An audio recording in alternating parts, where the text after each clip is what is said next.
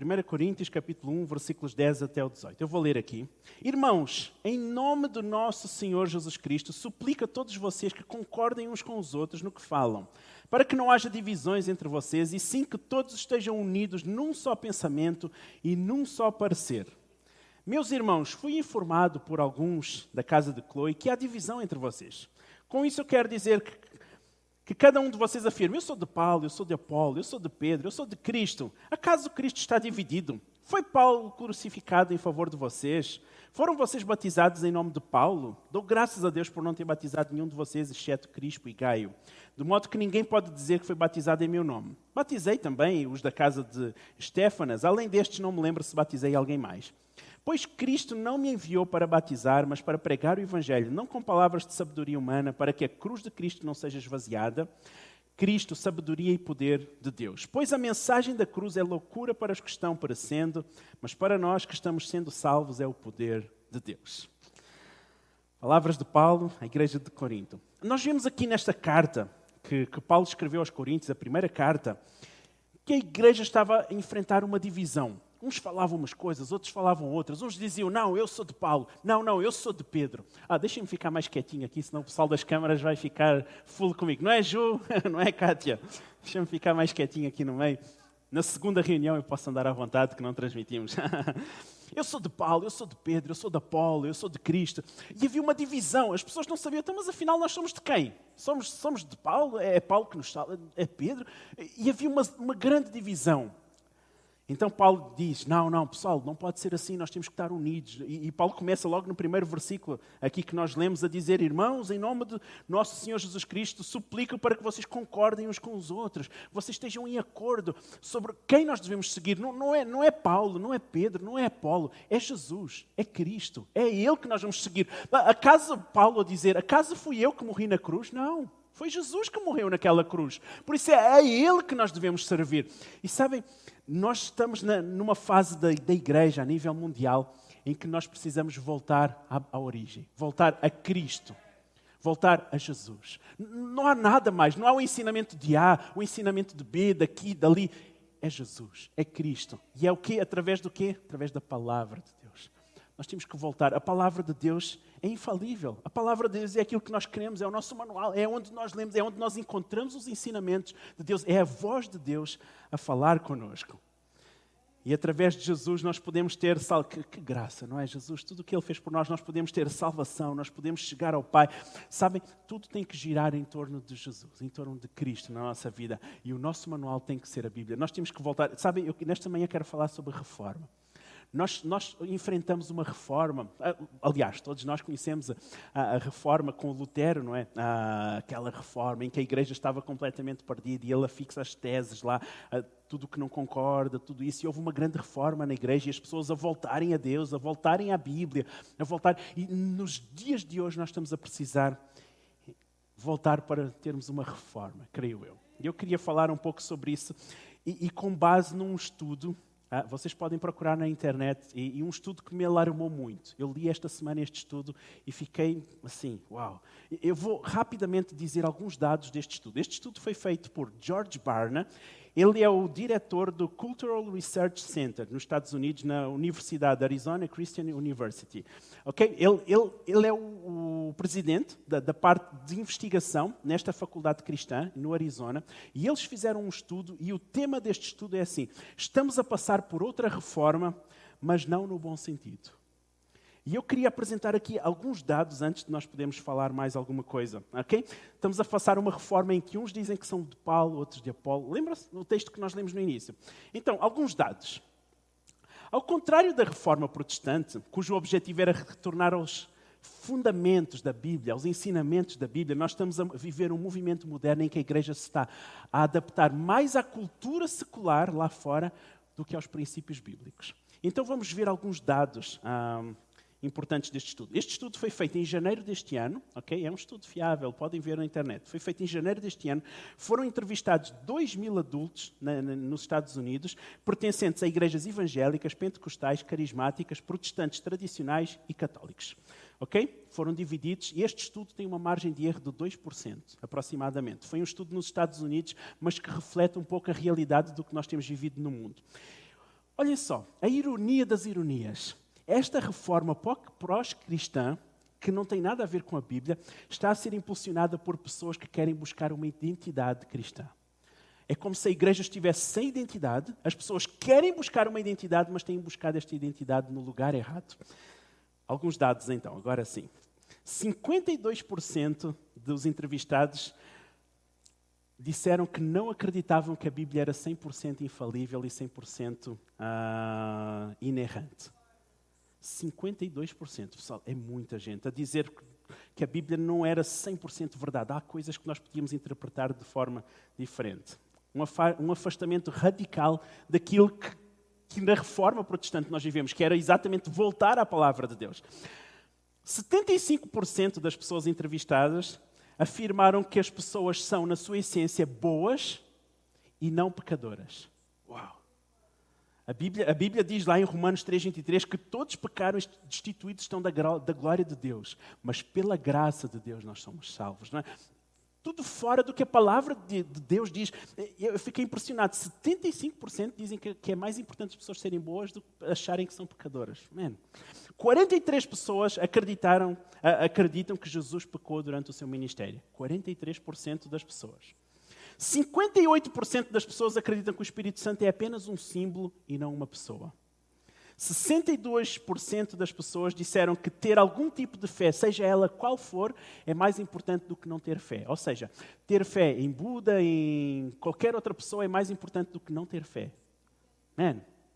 Ou nós temos fé no que é verdade, ou não vale a pena. Não, não é? Eu, eu, é alarmado. 44% dos evangélicos dizem que os ensinamentos da Bíblia sobre aborto são ambíguos, ou seja, que a Bíblia pode dar vazão a que realmente haja o aborto. 34%, pessoas, 34 da, das pessoas admitiram que o casamento não deve ser só entre mulher e homem, pode ser entre homem e homem, mulher e mulher. 43% das pessoas acreditam, não acreditam que Deus tenha um propósito definido para cada um de nós. Esta este é o panorama da nossa igreja. Se vocês forem ver o estudo, o estudo está dividido por cada grupo evangélico, porque vocês devem estar a dizer, ah, sim, mas estão a falar de várias igrejas diferentes. Não, no estudo, eu não, não, não, não tenho tempo de ler o estudo para vocês e dizer por cada grupo, mas nos evangélicos, onde nós estamos uh, representados, as percentagens são basicamente estas que eu vos estou a ler. Pessoas que se dizem evangélicas, numa igreja evangélica, que acreditam na Bíblia, que aceitaram Jesus como Salvador um dia, acreditam nisto que nós estamos a dizer. Este é o panorama da nossa igreja hoje.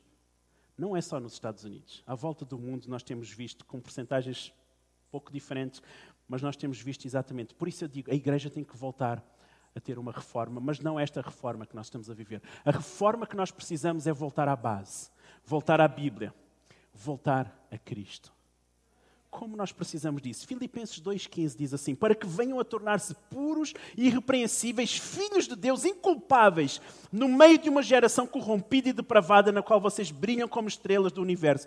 Vocês já viram o que é que a palavra de Deus diz? A palavra de Deus está a dizer que nós temos que ser puros e irrepreensíveis, filhos de Deus inculpáveis, no meio de uma geração que está corrompida. Ou seja, nós temos que ser luz na geração que nós estamos a viver, não a geração a influenciar-nos para que nós possamos sair da luz. Pessoal, nós somos igreja. Igreja sou eu, igreja és tu. Igreja não são quatro paredes. Se nós não voltamos à Bíblia, se nós não voltamos a Cristo, do que é que adianta? Tudo é vazio. Querem ver mais uma estatística alarmante? Um terço dos evangélicos, aqui sim, dos evangélicos, não confessam os seus pecados diariamente e não adoram a Deus diariamente. Um terço da igreja. Que evangelho é este que nós temos vivido?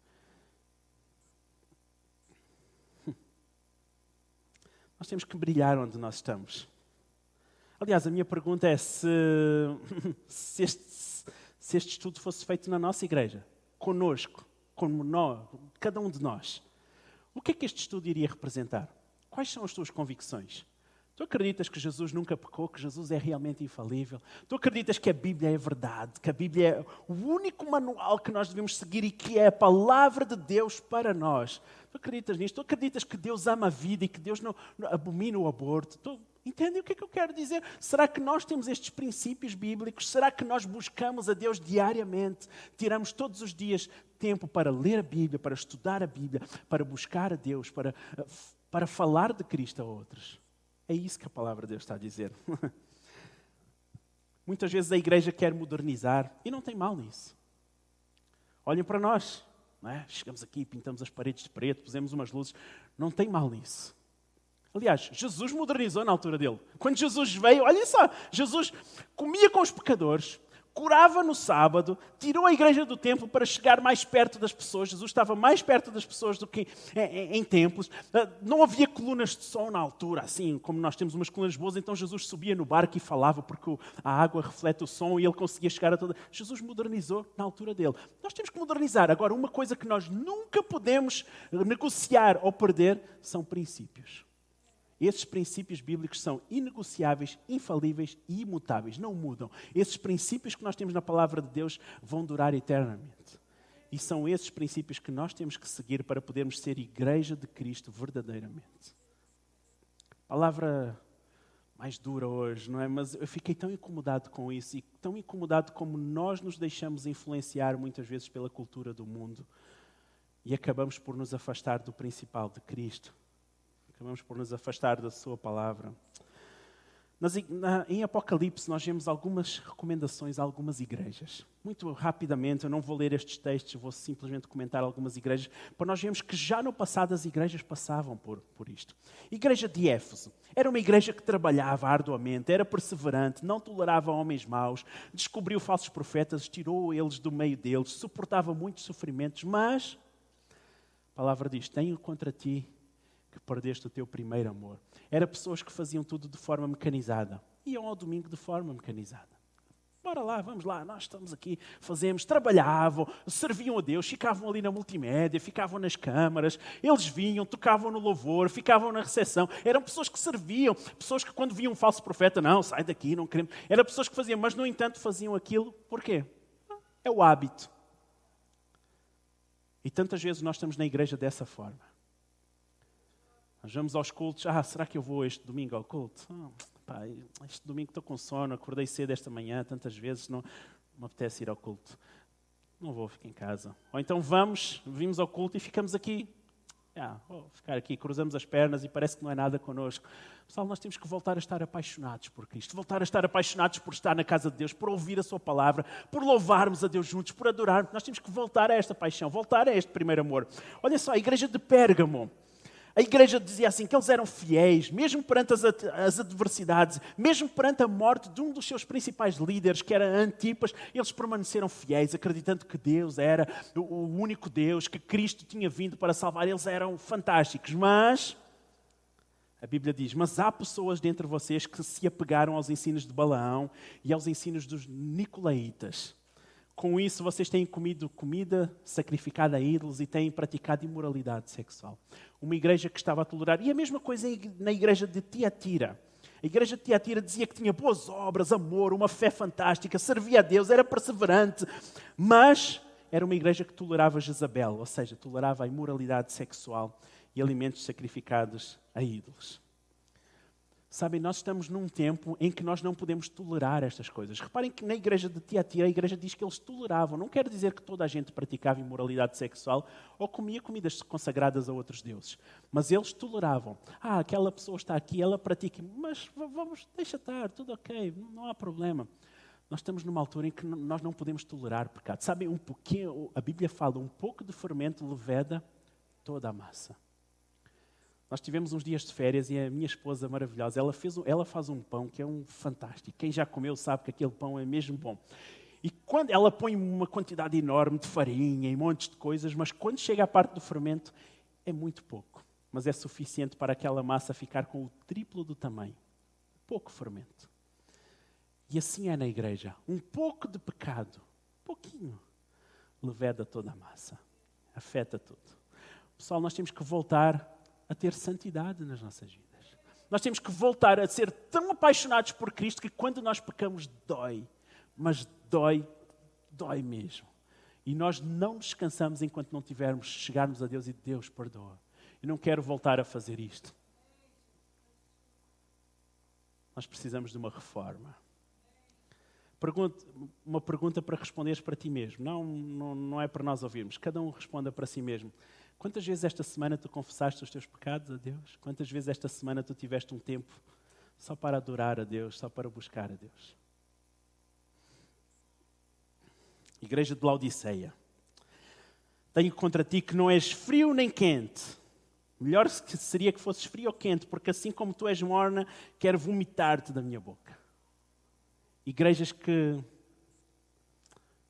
não têm aquela paixão. Eles não são frios, não são quentes. Vamos à igreja, ok, tudo bem, sinto-me bem ali, tenho uns bons amigos, mas não são frios, nem são aqueles que vou sair daqui, nem são quentes, aqueles que estão apaixonados mesmo. Nós temos que estar de um lado ou do outro. Deus não gosta de pessoas em cima do muro. Vocês sabem a experiência do muro, não é? Uma pessoa estava em cima do muro, uh, de um lado do inferno, do outro lado do céu, e, e, e, e de um lado do céu toda a gente a chamar: bora, bora, sai do muro, anda para aqui. Do lado do inferno ninguém o chamava. Ele, então, mas porquê que do lado do inferno ninguém chama? Então Satanás gira e diz: Pois o muro é meu. Quem está no meio, quem é morno, já está do lado de lá. Na, na obra de Deus não há lugar para morno, mornidão. Na obra de Deus há lugar para paixão, paixão por Cristo. Nós precisamos disso, pessoal. Se Apocalipse continuasse e eles fossem escrever sobre a comunidade cristã renovada em Almada, o que é que estaria escrito? Eu pensava sobre isto enquanto preparava a mensagem e pensava na minha vida pessoal. E, e, e via tantas áreas que eu preciso mudar. Tantas áreas em que eu preciso estar mais apaixonado por Cristo. Tantas áreas em que, em que eu preciso buscar mais a Deus, tirar tempo diariamente para estar com Deus. Tantas áreas tantas áreas. E o desafio nesta manhã, esta manhã, é, é, para que nós possamos rever a nossa vida. Em que é que nós precisamos que, que Cristo entre novamente e, e mude? O que é que nós precisamos que Cristo mude na nossa vida para que nós possamos voltar a este primeiro amor, à paixão, a estarmos cheios de amor por Cristo? Como nós precisamos disso? Influenciar o meio onde nós estamos. Não se deixar influenciar, mas nós influenciarmos. Não legalizar o que o mundo legaliza. Sabem que a tendência do mundo, eu já falei isto algumas vezes, é legalizar. Tudo o que não se consegue resolver, legaliza. Sabem que o divórcio sempre foi um problema na sociedade. Só que houve um tempo que o divórcio não era aceito. Não era possível divorciar. As pessoas poderiam ser mortas.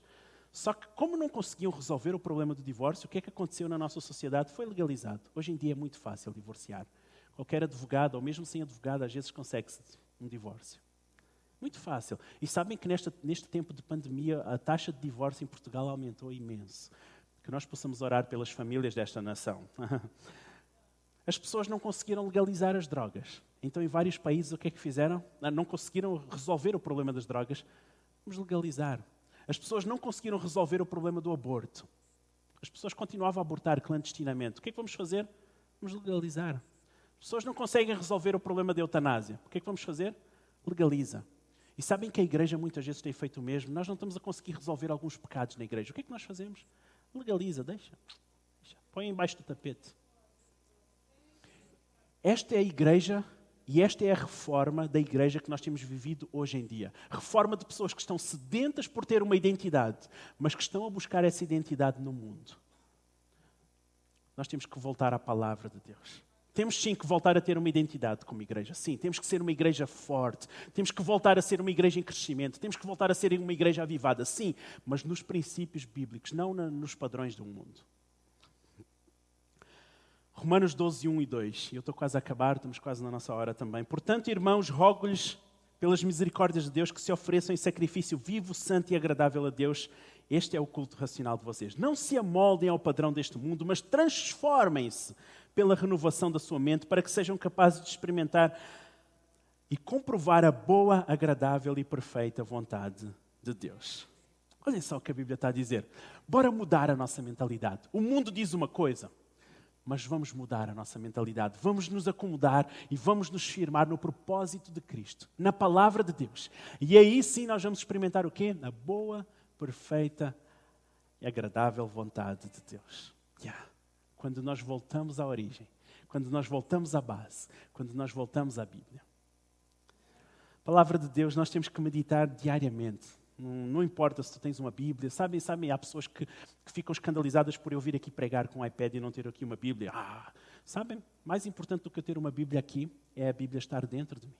A palavra deve estar no nosso coração. Não é pelo fato de eu ter uma Bíblia aqui que vamos ter mais unção. Não é isso. Não importa, tu podes estar na tua casa de banho com o teu telemóvel a ler a Bíblia e Deus pode falar contigo naquele momento.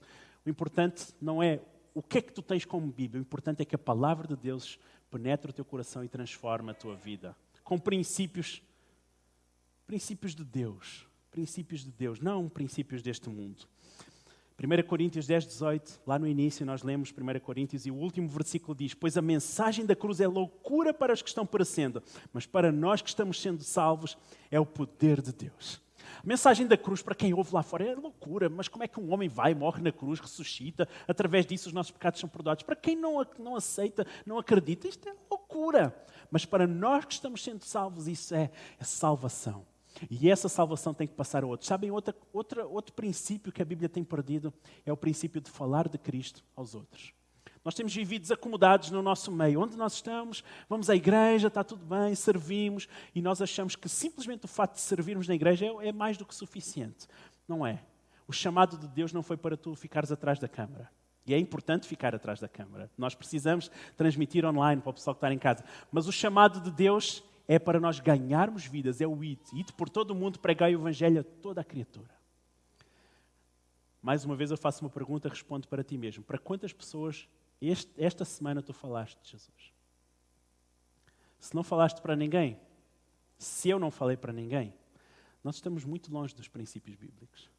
Porque os princípios bíblicos, sabem, o nosso tempo aqui na Terra é muito limitado comparado com a eternidade que nós vamos viver no céu. Por isso nós temos que gastar os nossos dias a falar do Evangelho a outras pessoas para que todos conheçam Jesus.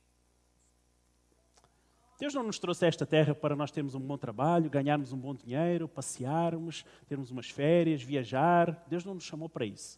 Embora seja importante, não estou a criticar isso, mas podemos fazer tudo isso e ainda assim cumprir o plano de Deus pregar o Evangelho a toda a criatura. Nós precisamos de viver uma reforma, mais do que nunca, mas não esta reforma que a Igreja tem vivido hoje em dia, de se aculturar e de se amoldar aos princípios do mundo. Nós precisamos voltar aos princípios bíblicos, precisamos voltar a Cristo. Vamos orar. Vamos ficar em pé, por favor. Senhor, perdoa-nos pela por tantas vezes nos afastarmos dos teus princípios Perdoa-nos por tantas vezes nos afastarmos de ti, Deus. Perdoa-nos por tantas vezes não confessarmos os nossos pecados. Perdoa-nos por tantas vezes não, não, não te adorarmos, não te louvarmos diariamente. Perdoa-nos por tantas vezes não, não lermos a Bíblia, não estudarmos os teus princípios para nós, Senhor. Perdoa-nos por tantas vezes não buscarmos a tua vontade na nossa vida, Senhor. Nesta manhã é uma manhã em que nós pedimos perdão. Perdão, Senhor. Perdoa-nos perdoa-nos e leva-nos à base, leva-nos à origem, leva-nos a Ti, Senhor, leva-nos até Ti. Leva-nos à palavra, leva-nos à cruz de Cristo, Senhor, e transforma as nossas vidas, Pai. Transforma-nos, Senhor, que nós possamos ser pessoas com princípios bíblicos, que nós possamos ser santos, possamos buscar santidade a cada dia, Senhor, que, que nós possamos procurar a cada dia buscar a tua presença, Senhor, orar, ler a Bíblia, sermos apaixonados por ti, Senhor, te adorar, te louvar em tudo aquilo que nós fazemos, Senhor. Deus, nós clamamos para que tu nos despertes, desperta, Senhor, desperta a tua igreja, Senhor. Não, não numa reforma que se amolda e que se acultura com os princípios do mundo, mas alguém que se acultura à Bíblia. Aqueles que procuram princípios bíblicos, viver a tua palavra, viver Cristo. É isso que nós clamamos na nossa comunidade, nós, cada um de nós, Senhor. Nós te pedimos perdão nesta manhã e clamamos em nome de Jesus que tu nos leves de volta a ti, ao primeiro amor, que és tu, Deus. Leva-nos de volta ao primeiro amor, Pai. Que nós possamos viver uma reforma, sim, mas uma reforma que nos leve a ti, uma reforma que nos leve mais perto de ti. E uma reforma que nos faça anunciar o Evangelho a todos aqueles que estão à nossa volta, Pai. Clamamos por isso nesta manhã, em nome de Jesus. Amém.